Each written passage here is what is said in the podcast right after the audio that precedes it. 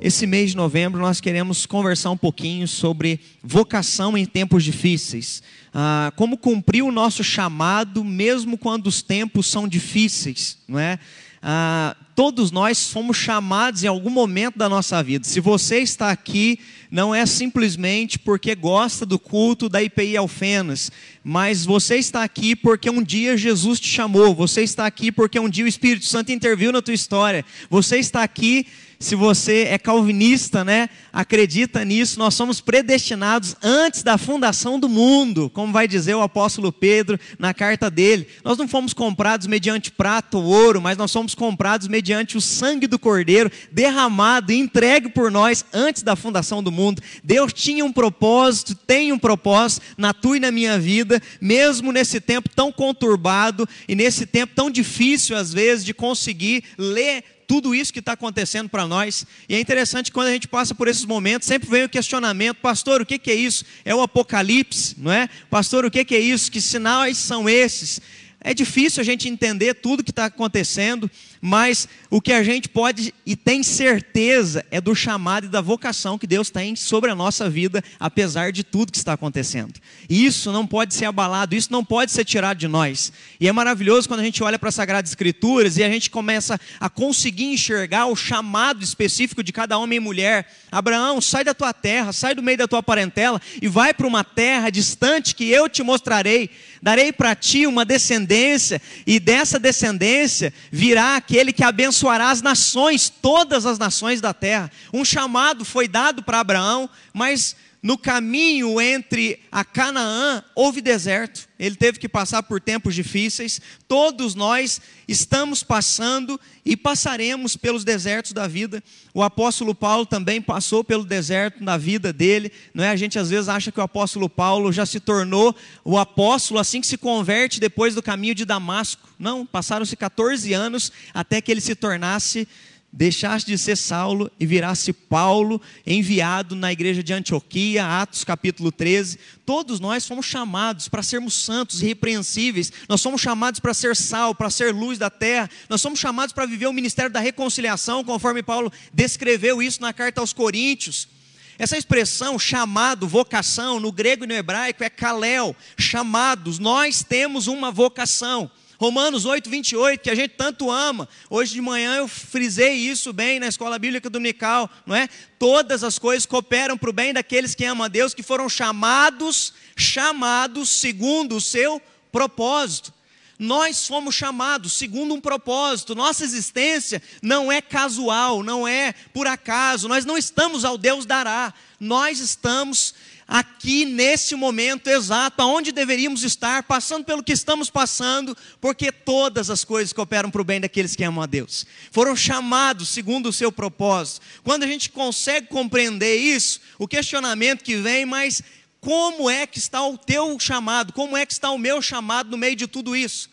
Nesse tempo, você consegue se lembrar o que Deus quer de você, o ministério que Ele concedeu a você, e a pergunta que eu te faço é: no meio de oito meses de pandemia, de deserto, no qual todos nós estamos inseridos, aonde ficou o teu chamado? Você desenvolveu o seu chamado ou você teclou lá, não é, na tecla stand-by e ficou em off durante um tempo, porque no meio do deserto você não soube lidar com algumas coisas e preferiu no deserto parar? Como é que você lidou e está lidando com esse deserto e continuará lidando, porque a gente não sabe quanto tempo tudo isso ainda vai durar. Mas é necessário se pensar nisso, tanto que já passamos até aqui, o que estamos passando e o que ainda passaremos. E para isso a gente precisa fazer essa pergunta: como está a vocação aí no seu coração, no meio do deserto? No meio desse deserto de incerteza, de preocupações e de angústias. E para ministrar nessa noite, então, o título da nossa mensagem é Cumprindo o Nosso Chamado, mesmo no tempo do deserto. Abra sua Bíblia comigo, por favor. Josué, capítulo 14. Josué, capítulo 14, do versículo 6 ao versículo 15.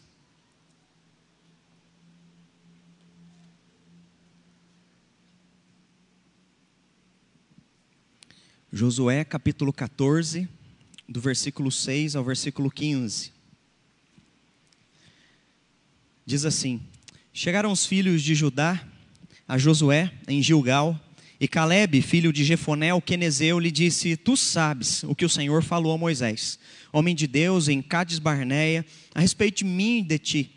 Tinha eu 40 anos, quando Moisés, servo do Senhor, me enviou de Cades Barneia para espiar a terra. Eu lhe relatei como sentia no coração, mas meus irmãos que subiram comigo desesperaram o povo. Eu, porém, perseverei em seguir ao Senhor, o meu Deus. Então Moisés, naquele dia, jurou, dizendo: Certamente a terra em que puseste o pé será tua e de teus filhos, em herança perpetuamente, pois perseveraste em seguir o Senhor, o meu Deus. Eis agora, o Senhor me conservou em vida, como prometeu.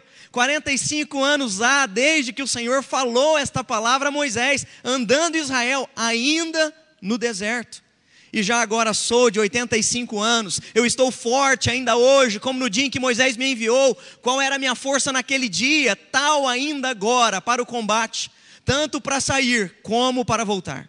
Agora, pois, dá-me este monte de que o Senhor falou naquele dia, pois naquele dia ouviste lá que estavam os anaquins e grandes e fortes cidades. O Senhor, porventura, será comigo para os desapossar, como prometeu. Josué abençoou e deu a Caleb, filho de Jefoné, Hebron em herança. Portanto, Hebron passou a ser de Caleb, filho de Jefoné, o quenezeu.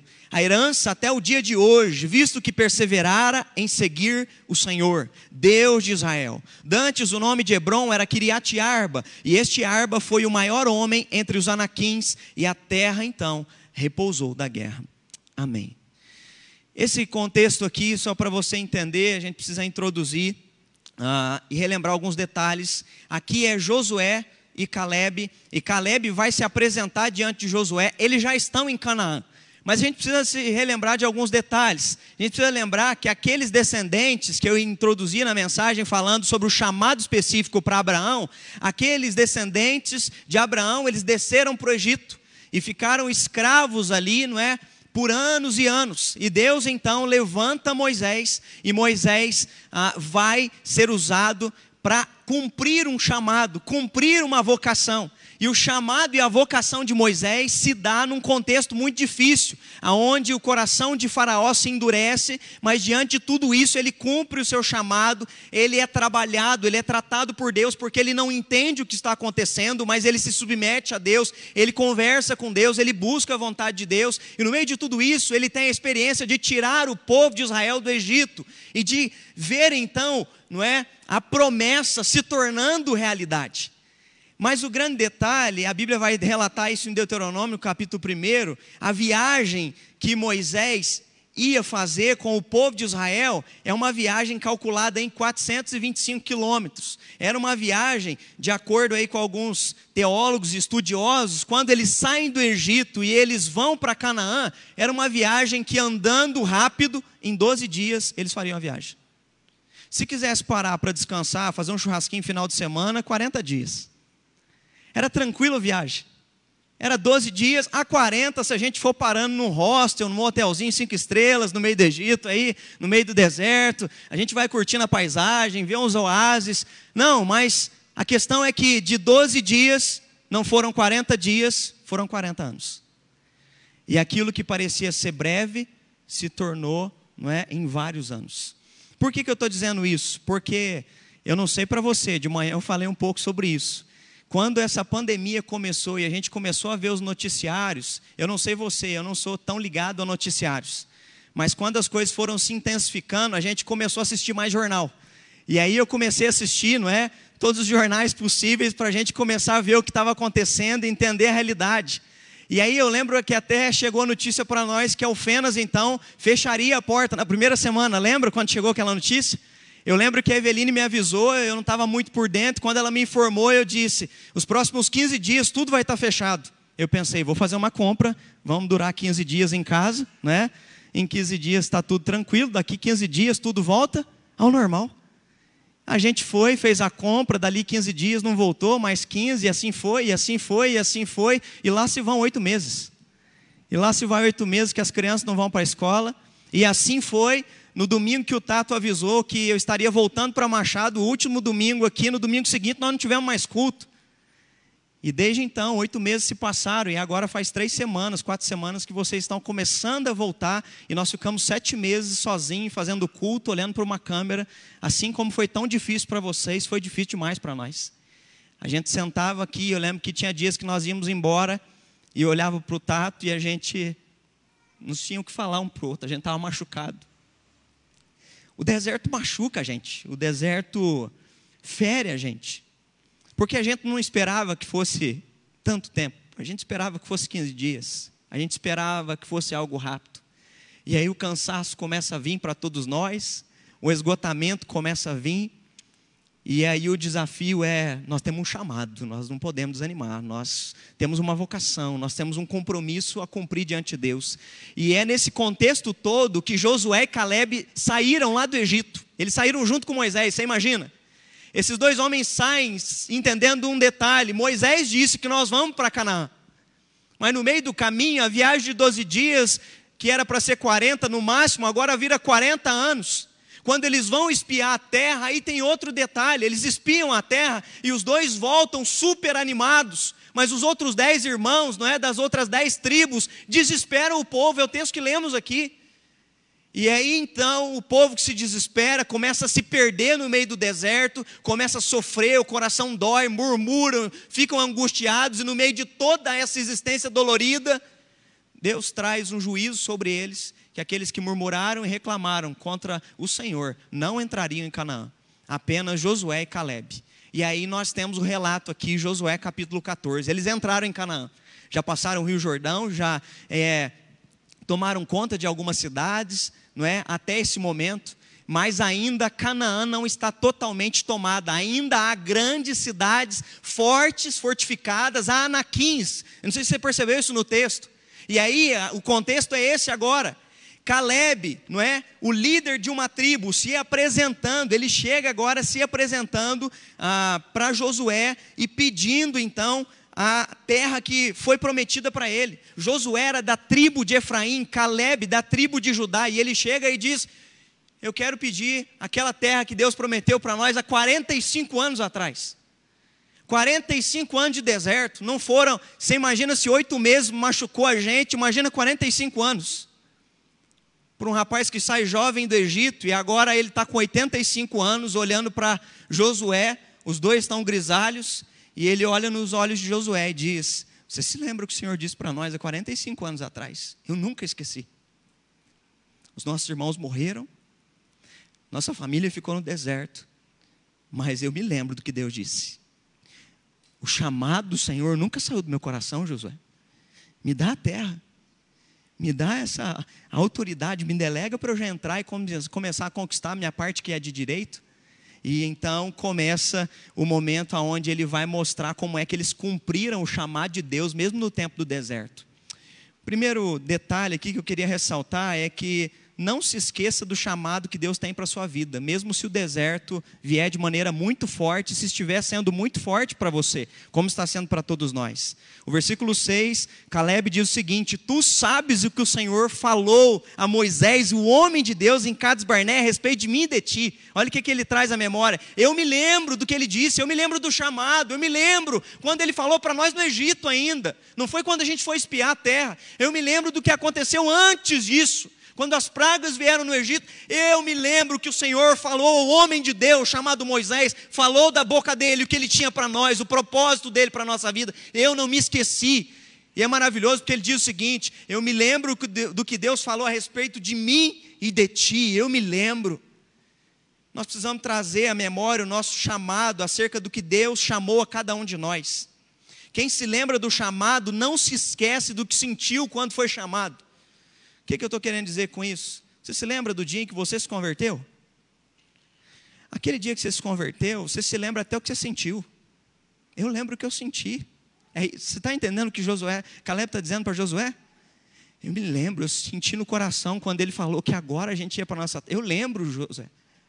Eu me lembro do dia que eu me converti com seis anos de idade. Eu me lembro com 15 anos, quando o pai da Fran, o Hugo, orou comigo no acampamento. E eu já tinha entregue a minha vida a Jesus, mas eu estava entregando a minha vida para servir o Senhor ministerialmente. Eu me lembro quando o Hugo orou comigo, confirmando o chamado de Deus sobre a minha vida. Eu me lembro o que, é que eu senti. Eu me lembro que aquele dia era os dias que os meus pais, minha, meu pai e minha mãe estavam se separando. Eu me lembro o canto doía, mas eu me lembro de ouvir Deus falando no meio da dor: Eu estou cuidando de ti, eu vou cuidar de você, eu vou te capacitar. Você não está sozinho. É isso que Caleb está dizendo para Josué. Eu me lembro. Versículo 7 diz: Tinha eu 40 anos quando Moisés, o servo do Senhor, me enviou de Cades Barné para espiar a terra. Ele lembra do chamado, ele lembra dos detalhes. Só que o grande detalhe é que se você não consegue se lembrar do que você sentiu, ou se você não está lembrando do seu chamado, ou se o seu coração não brilha mais, os seus olhos não brilham mais com aquele chamado daquele dia, provavelmente, sabe o que, que aconteceu?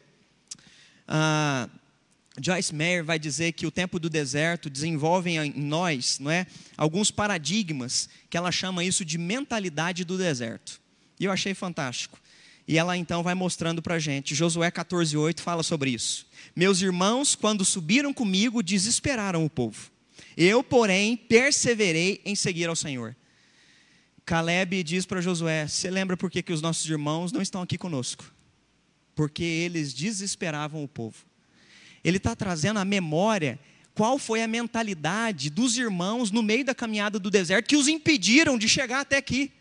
Nós precisamos nos atentar a isso, porque nós não sabemos quanto tempo o deserto vai durar. A questão é que a mentalidade do deserto, da dor, da aflição, da angústia, não pode nos parar. Eu não estou dizendo que ela não é existente, ela está aí, ela de fato dói, ela de fato acontece. Tudo que eu e você estamos sentindo é legítimo no meio de toda essa dor. Mas o que eu estou dizendo é que isso não pode nos paralisar. Como Caleb disse, você se lembra, os nossos irmãos não estão aqui porque a mentalidade deles se perdeu. E aí que mentalidade é essa? Mentalidade de que Deus não cuidaria do futuro deles quando eles vão espiar a terra, se você voltar e for ler essa história, quando eles espiam a terra, diz que a terra era tão maravilhosa, era a época, não é, aonde as vinhas, não é, estavam dando seu fruto, e eles então trouxeram também, não é, cachos de uvas tão enormes que vai dizer que dois homens, três, tinham que carregar um cacho de uva. Você imagina isso? Olha o tamanho do nosso cacho de uva aqui na ceia. Eles tinham que juntar dois para carregar um cacho de uva. E eles voltam dizendo: Olha os frutos, olha que terra que é essa, ela mana leite e mel. O que ele prometeu lá para o nosso pai Abraão é verdade. Tudo foi sempre verdade do que ele disse no nosso futuro. Mas quando eles chegam diante do povo, eles começam a trazer uma notícia contrária. Eles dizem: de fato, cacho é grande. Mas você imagina, se o cacho de uva é desse tamanho, imagina quem come ele. Aí eles começam a dizer: eles são grandes. E quando a gente chegar lá, nós vamos ser igual gafanhoto.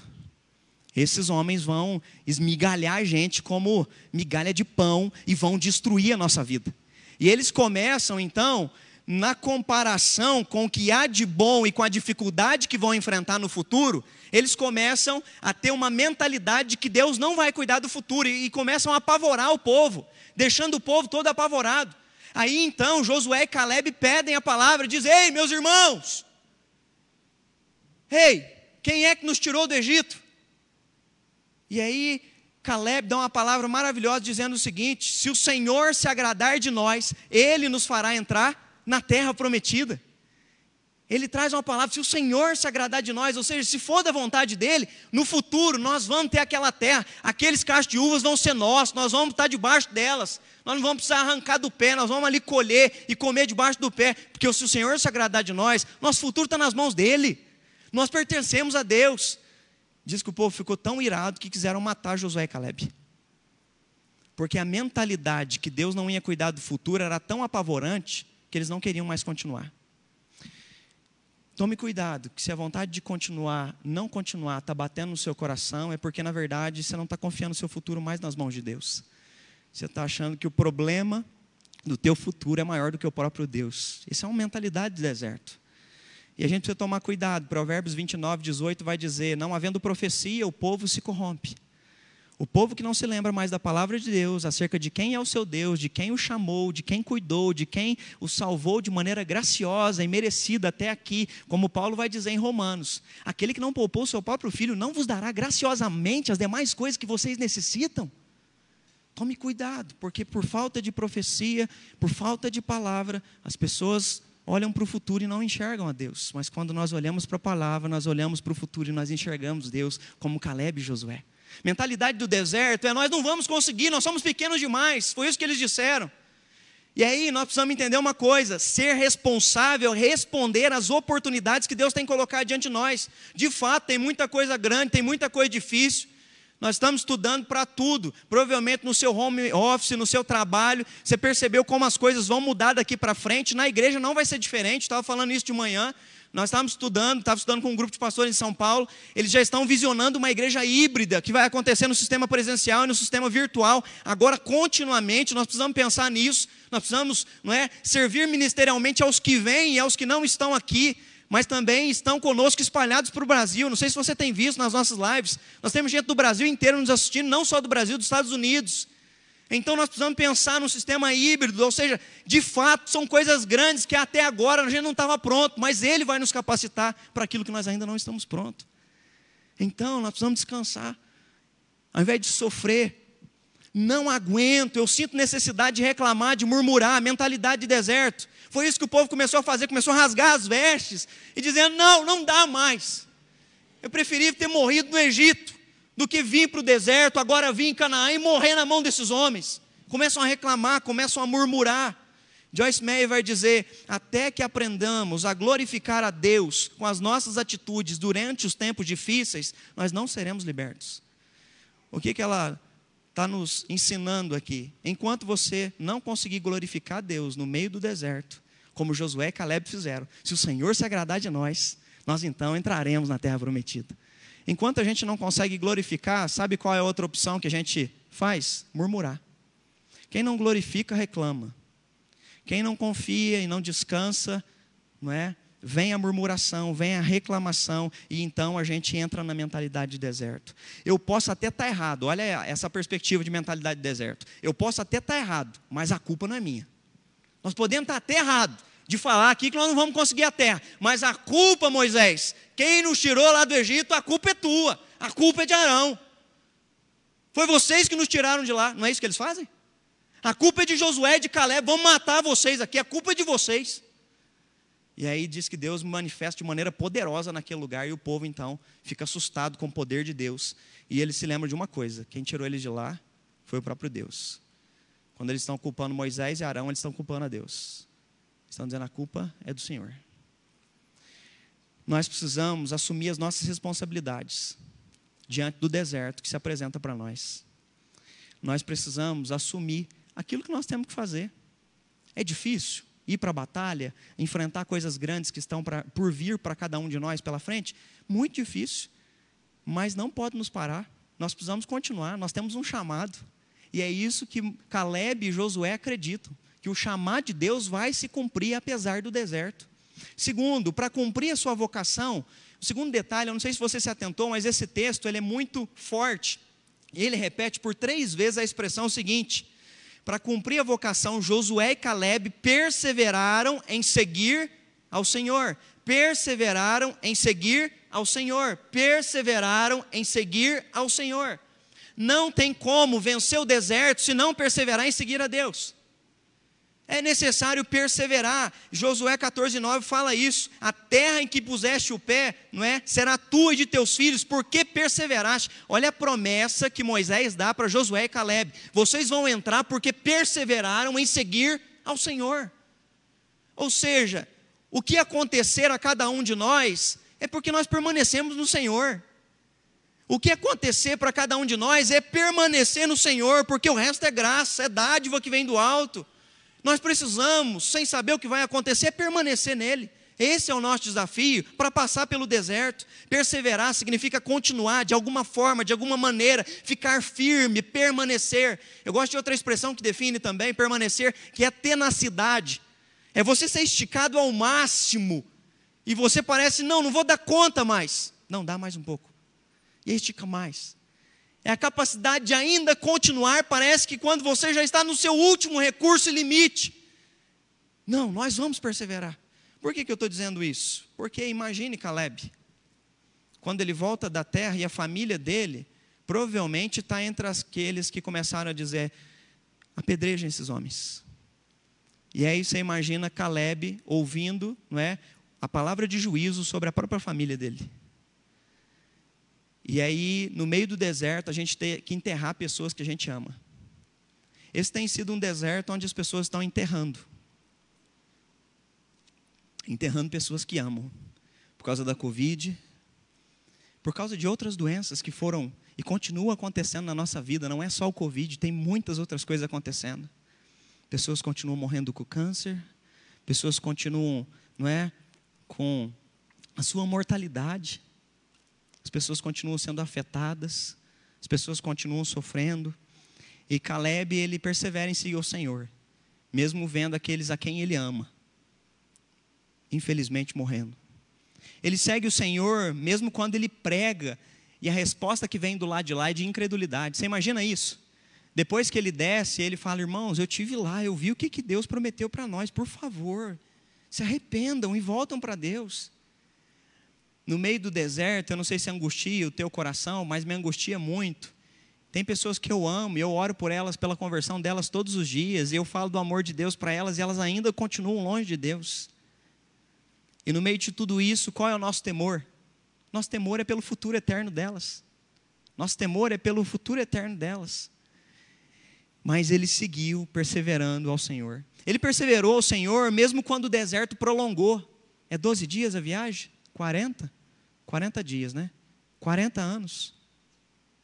Ele perseverou. 45, porque o texto fala que já haviam se passado 45 anos, desde que Moisés tinha dito isso para eles. Já não é mais de 40, ele já é de 85 anos. A ótica que damos ao deserto, entenda isso daqui, isso daqui é muito importante. A ótica que nós damos ao deserto pode fazer toda a diferença para a gente cumprir o nosso chamado. Por que, que eu estou querendo dizer? Os hebreus tinham uma ótica. Qual que era a ótica de deserto deles? Vocês se lembram depois em que eles reclamam e murmuram contra Moisés, Arão, Josué e Caleb? Vocês lembram qual que é a ótica que eles dão para aquele momento na vida deles? Deus nos trouxe aqui para nos punir. A ótica do deserto, às vezes algumas pessoas, elas colocam nesse momento de sofrimento a ótica de que Deus está de alguma forma nos punindo. Quando você vai pela ótica da punição, sabe o que vem? Murmuração e incredulidade. Alguma coisa eu estou sendo punido. Mas Josué e Caleb colocam uma outra ótica. Eles colocam a ótica de que no meio do deserto Deus está nos ensinando alguma coisa. O deserto é um local de capacitação e de preparação para aqueles que foram chamados por Deus. Percebe como a ótica faz toda a diferença? Se o Senhor se agradar de nós, meus irmãos, Ele tem propósito no que está acontecendo. Ele não permitiria, se estivesse fora do propósito, que acontecesse nada disso. Não, ele tem propósito. É isso que eles estão. Eles estão com uma ótica dizendo: ele tem propósito. Nós precisamos colocar a ótica de entender que Deus pode nos tratar no meio de tudo isso que nós estamos passando. Deus pode nos ensinar, Deus pode, não é, nos levar ao crescimento, à maturidade, mas a ótica que você está olhando para o deserto vai fazer toda a diferença na tua caminhada cristã. Eu estou lendo um livro muito gostoso do John Bevere e o título do livro é Vitória no Deserto: Como nos fortalecer em tempos de sequidão. Nesse livro, John Bevere vai dizer o seguinte: Entenda uma coisa, o Senhor não para de agir na nossa vida só porque nós estamos no deserto. Ele nos conduz através dele, e sem ele nunca conseguiríamos chegar ao outro lado. Entenda isso, entenda uma coisa: o Senhor não para de agir na nossa vida só porque nós estamos no deserto, ele continua agindo na nossa vida. E eu não sei se você consegue se lembrar do quanto o Senhor agiu no meio do deserto com o povo de Israel. O Senhor providenciou água, o Senhor providenciou maná, o Senhor providenciou a carne, o Senhor guardou eles de noite e de dia, o Senhor os conduziu em lugares em que não tinha água, não é? O Senhor fazia brotar água para dar para eles. Como o Senhor cuidou deles? 40 anos, com as mesmas sandálias e com a mesma roupa. O Senhor cuidou deles durante todos aqueles 40 anos, o Senhor jamais os desamparou. Porque o Senhor tinha propósito, é isso que o John Biver está dizendo. Deus tem propósito e Ele continua cuidando de nós até aqui no deserto. E é interessante porque se você olhar para a Bíblia, você vai perceber que não é só o povo hebreu que passou pelo deserto. Você vai olhar depois, não é? O livro do patriarca Jó. Ele passou por um deserto enorme, mas Deus cuidou dele até mesmo no meio do deserto, a ponto dele concluir o livro dizendo: Antes eu te conhecia só de ouvir falar, mas agora os meus olhos te veem, porque durante todo esse deserto o Senhor me ensinou. Davi vai dizer isso no Salmo 119: Foi-me bom ter passado pela aflição, para que eu aprendesse os teus decretos. Deus nos ensina no meio do deserto, mas nós precisamos estar abertos. Quem é que vai para o deserto e fica 40 dias jejuando, é provado, é tentado? Jesus. 40 dias no deserto, mas ele é fortalecido por Deus para cumprir o ministério ao qual ele assumiu diante do pacto da redenção e do pacto da graça diante do Pai. Paulo, 14 anos até assumir o ministério, eu falei isso na introdução. Todos nós passaremos por esse deserto. Para a gente concluir, um terceiro ponto: celebre a bondade de Deus em sua vida apesar das dores. Celebre a bondade de Deus apesar das dores. Olha comigo o versículo 10, por favor. Eu quero que você grave esse versículo aí na sua Bíblia. Olha aqui, um senhor de 85 anos, está concluindo a palavra dele com Josué. Olha o que, que ele disse. Eis agora o Senhor me conservou em vida, como prometeu. 45 anos há, desde que o Senhor falou esta palavra a Moisés, andando Israel ainda no deserto, e já agora sou de 85 anos. Ele começa dizendo, e já se passaram 45 anos, gente, nada. É assim? Como é que você lê esse texto? Eu, eu gosto de ler, né, interpretando. Você vê que eu ponho vida no negócio aqui, né? Eis agora que o Senhor me conservou em vida. Ei, 45 anos se passou, Josué. Minha força é igual a 45 anos atrás. Glória a Deus. É isso que ele está fazendo. Ele está celebrando, celebrando, porque durante 45 anos Deus o conservou em vida. Passaram-se oito meses e Deus nos conservou em vida. Glória a Deus. Passaram-se oito meses e Deus nos conservou, mesmo diante dos nossos estresses emocionais. Passaram-se oito meses e Deus nos conservou como igreja. Deus nos conservou em nossos empregos, Deus conservou o pão nosso de cada dia. O Senhor nos conservou até aqui, consegue celebrar a ótica de que mesmo no deserto Deus tem cuidado de mim e de ti. É isso que ele está celebrando. Celebre a bondade de Deus, apesar das dores. E o detalhe seguinte: faça, não é? Que Deus te chamou para ser feito. Olha aí o versículo 11, continuando. Eu estou forte ainda hoje, como no dia em que Moisés me enviou. E qual era a minha força naquele dia, tal é agora para entrar no combate, para sair para ele, como para voltar dele. Além de celebrar, o Senhor me conservou em vida. Ele diz: Ei, Josué, eu me lembro de um chamado, você se lembra? Nós vamos entrar aqui, essa terra é nossa. Eu já estou pronto. E eu vou. Eu faço o que Deus me chamou para fazer. Provavelmente o pessoal está desestimulando ele. Você está com 85 anos, põe teus netos, põe teus filhos, aí para com esse negócio né? vai só liderar na sombra. No meio da administração tem essa expressão, lidere da sombra. Né? E aí provavelmente estão incentivando a Caleb a, se liderar, a liderar da sombra. Mas ele está dizendo, não, qual era a minha força 45 anos para entrar, é agora para sair, eu vou. Eu estou pronto. Eu vou fazer aquilo que Deus me chamou para fazer. Faça o que Deus te chamou para fazer. Independente da tua dor, independente da sua angústia. Eu me lembro que, há uns três meses atrás, no meio dessa pandemia, nas crises de todos nós. Um dia minha mãe estava muito angustiada, chorando demais. Ela é professora. E ela começou a se esgotar com home office. Começaram a vir as comparações. O nível de qualidade do professor X é melhor do que do Y, ele faz coisas que você não faz. E eu me lembro que um dia ela chorando, eu sentado com ela na mesa tomando café, e eu disse para ela: Mãe, a senhora vai fazer o que Deus te colocou nas mãos para fazer. Esse é o recurso que a senhora tem. Não se compare. Não fique se diminuindo pela sua idade. Não se diminua pela qualidade do vídeo que a senhora oferece. Mas lembre-se de uma coisa: do lado de lá tem uma criança que só está amando e fazendo com todo amor e toda qualidade para tocar o coração dela. Eu lembro que depois daquele dia, para a glória de Deus, a minha mãe voltou a ter a alegria de gravar os vídeos. Eu vi porque eu estava editando e ajudando a minha mãe a montar os vídeos. Um dia ela gravou um vídeo que ela falava: Bom dia, crianças. Naquele dia eu percebi que a minha mãe estava arrebentada. E eu liguei e falei: Mãe, vamos conversar? E aí, depois da gente conversar, graças a Deus, na segunda ela gravou o vídeo. Isso foi num sábado. Ela começou: Bom dia, crianças, que Deus abençoe sua casa. Que bom estar aqui de novo, mais uma semana. A gente está começando a nossa aula. Da...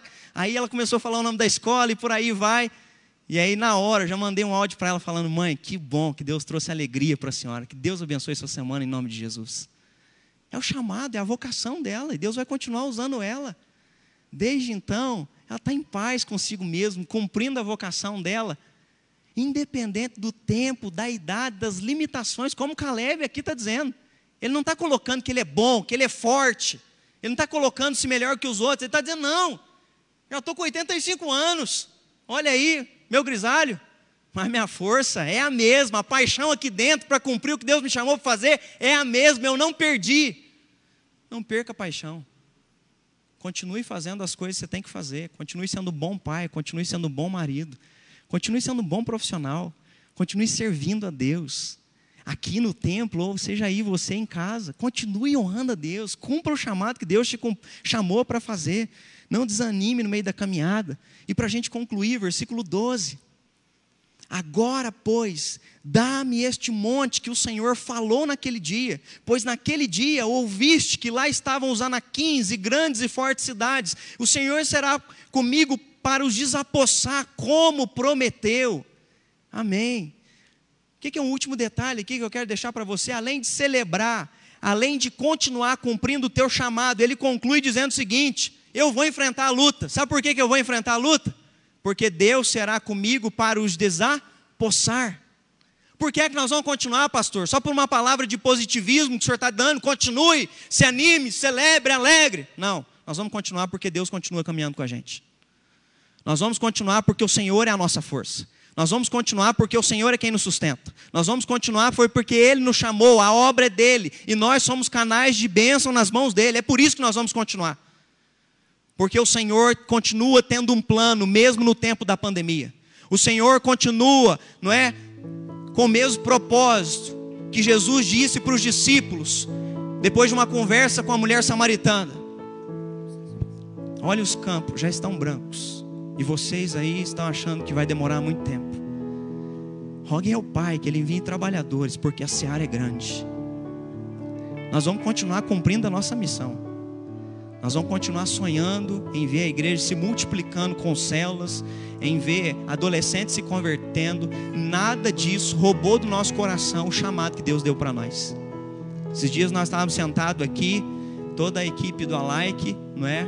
E do Move agora, que a galera do Alike está virando Move, eles cresceram. Os nossos pré-adolescentes viraram adolescentes. E nós estávamos sentados planejando recomeçar o like. Vamos pegar toda a galerinha de 8 e 9 anos e começar tudo de novo. Porque tem uma próxima geração que vai servir a Deus na nossa igreja e vai honrar a Deus. Vamos formar novos líderes de 8, 9 e 10 anos. Porque eles vão ser o futuro de jovens da nossa igreja. Nós não paramos de sonhar. Tá doendo? Tá doendo sim. Mas a vocação continua. E o Senhor será conosco para cumprir a vontade dele que ele nos chamou para fazer. Então, eu quero concluir dizendo: o deserto pode estar passando aí para mim e para você, não é? é? A sensação de desgaste, de cansaço. Ainda virão lutas pela frente também, mas em Deus nós seguiremos em frente. O deserto pode ser o presente de alguns. Às vezes você está no momento mais doído do teu deserto é agora, mas tem o Jordão pela frente, tem Canaã para conquistar, mas Deus será conosco para o desapossar. O deserto pode ter te machucado, pode te deixar cansado, fatigado, desgastado. Mas se o Senhor se agradar de nós, o Senhor então nos fará entrar na terra prometida. Se o Senhor se agradar de nós, Ele pode fazer aquilo que aos nossos olhos parece impossível para nós. Por isso, nós continuamos caminhando com o Senhor, mesmo no meio do deserto, nós vamos cumprir o chamado que o Senhor tem para cada um de nós, em nome de Jesus. Coloque seu coração diante de Deus, louve a Deus. Daqui a pouco nós vamos cear o Senhor. E eu quero convidar você a colocar o seu coração, clamar um renovo. Às vezes o teu deserto está doído demais. Às vezes a mentalidade do deserto está impregnada em você. Você está murmurando, você está reclamando, você está pensando em desistir. Clame ao Senhor que quebre os paradigmas do deserto na sua mente. Celebre a bondade de Deus. O Senhor nos conservou até aqui. Clame ao Senhor força do alto. O poder do Senhor se aperfeiçoa na nossa fraqueza quando a gente não tem nem força mais para continuar. Diga para o Senhor: Senhor, eu quero cumprir o teu chamado, eu quero ter essa paixão que estava no coração de Josué e de Caleb.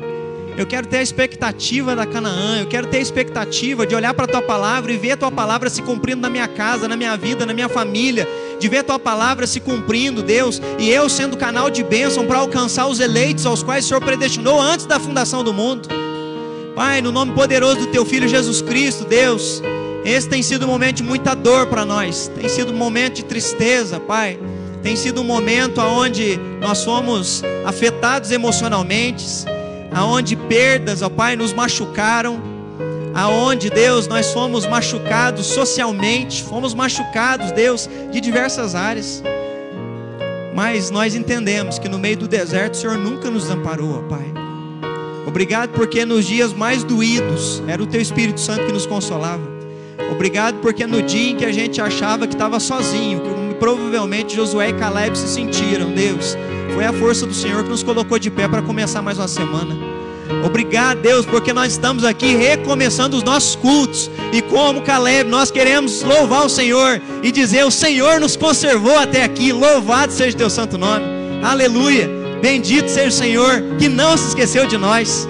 Continua cuidando de nós, ó Pai. Nós não sabemos quanto tempo o deserto ainda virá pela frente. Não sabemos, Deus, quanto tempo, ó Pai, ainda teremos que caminhar para alcançar o cumprimento de algumas promessas, de ver a realização da tua palavra, Deus se cumprir na nossa vida, mas nós não queremos ficar pelo meio da nossa caminhada, Deus. Nós queremos cumprir, Deus, o chamado que o Senhor deu para cada um de nós. Nós queremos visionar o que está no teu coração, porque, Deus, os teus sonhos são maiores do que o nosso. Nós queremos cumprir a carreira que nos está proposta, queremos continuar combatendo os bons combates e, acima de tudo, ao findar o deserto, queremos guardar a nossa fé, ó Pai.